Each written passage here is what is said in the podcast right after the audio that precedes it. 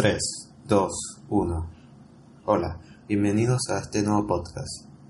En este episodio voy a hablarles sobre lo bueno y lo malo de los pre-workouts. Eh, los pre-workouts, que en español son eh, preentrenos, eh, nos ayudan a tener un mejor rendimiento tanto deportivo como cognitivo. El consumo de suplementos eh, pre-workout puede llevar a grandes riesgos o a beneficios. Eh, siempre es importante consultar con un médico especialista en nutrición deportiva o nutrición médica. antes de empezar a tomar esto, se debe tomar una referencia si el individuo tiene una enfermedad, ya sea como alergia o intolerancia o alguna intolerancia alimentaria. Por esto es necesario hacer un uso racional de los mismos. Eh, los puntos de los efectos secundarios eh, se dividen en muchos, ya que, por ejemplo, eh, la recomendación de, la, de la suplementación de pre-workout puede atraer a problemas tanto como del corazón como del sistema nervioso central.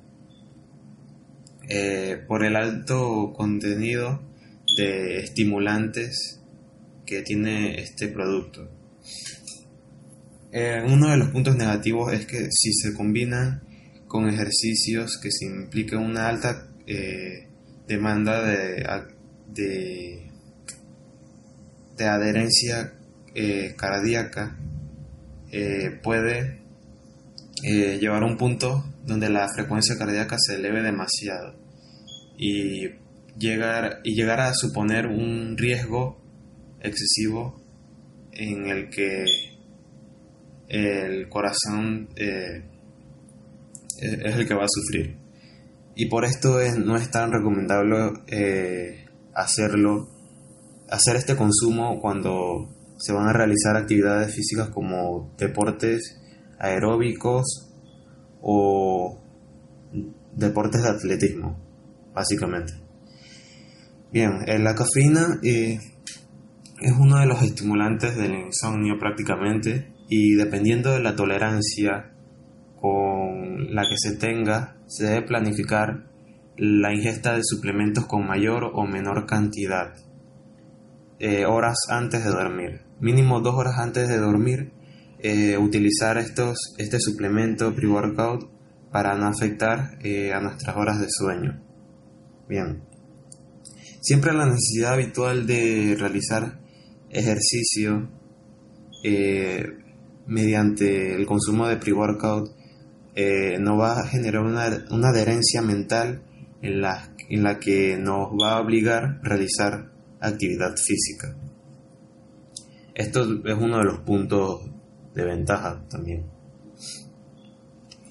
Eh, bien, eh, esta sustancia se debe controlar ya que eh, si se da un consumo muy lineal y no se dan ciclos, puede generar una adicción.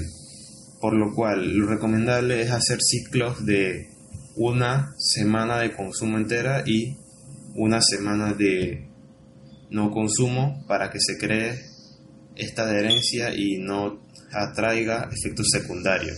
Si se, realiza, esto de la manera correcta como se establece, eh, no va a generar ansiedad mental y tampoco ningún tipo de, adicción.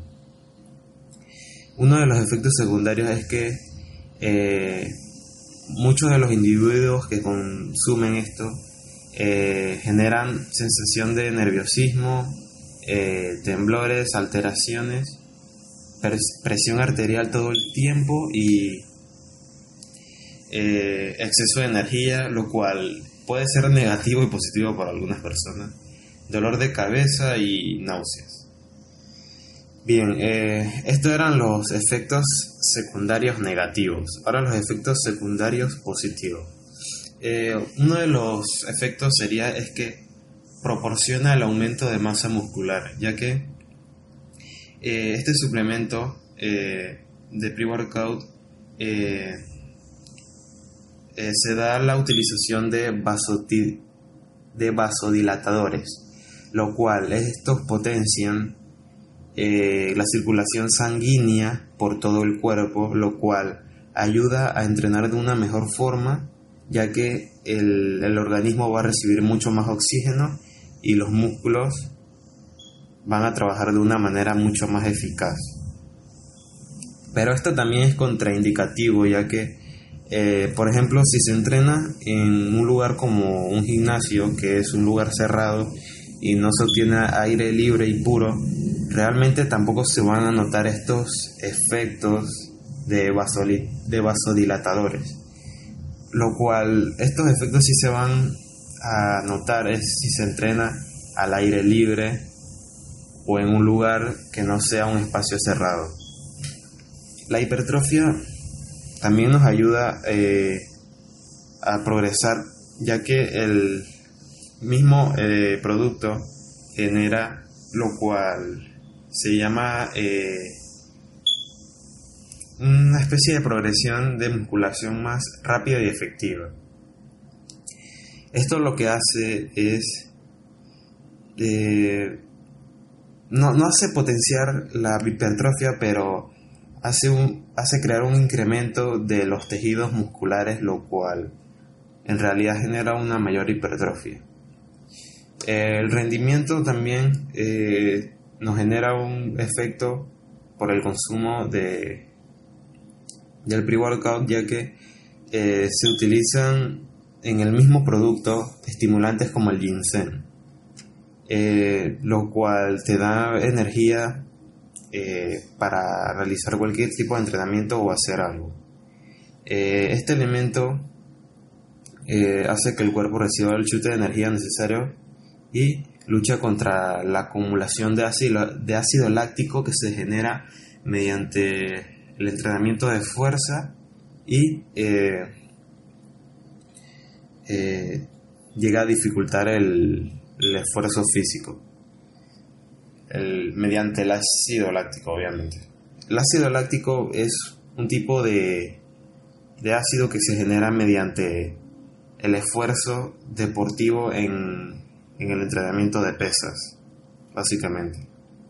Como si cuando se realiza un, un set de 10 a 12 repeticiones en el cual, después de hacerlo, eh, nos da un quemazón. Bueno, esto, llama, esto es llamado el ácido láctico, lo cual los músculos eh, han realizado un esfuerzo y desbordan ese ácido.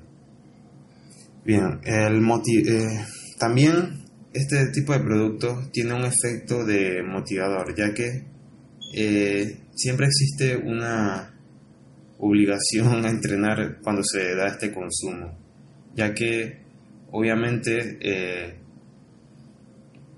cuando se da el consumo de estos elementos se activan los neurotransmisores que llegan obviamente al cerebro y nos predisponen a realizar el deporte que vamos a hacer. Eh, y también estos productos generan un ámbito de quema de grasas, pero en realidad no es quema de grasas, es más eh, una aceleración del metabolismo, lo cual repercute en la pérdida de peso y ayuda a fortalecer los músculos. Pero lo, del, lo de la pérdida de peso, mm, de, que es un quemagrasas, no tiene sentido, ya que al final lo que va a importar eh, la quema de grasas va a ser el déficit calórico lo cual no consumiendo este tipo de productos vas a quemar grasa ya, sino va a ser mediante la dieta y el tipo de y el y la actividad física que has realizado. Si has quemado mucho más calorías de las que necesitas o si has quemado menos. Eh, uno de los puntos importantes de esto también es que eh, por ejemplo si se da un consumo eh, después de muchas horas de haber dormido y se da este consumo, eh, probablemente nos va a proveer una energía mucho más eficaz y nos va a reducir la fatiga con la cual nos levantamos eh, de la cama. Eh, bien, hasta aquí ha sido el podcast del día de hoy. Espero que les haya gustado. Espero haber aportado valor. Nos vemos en la siguiente. Hasta luego.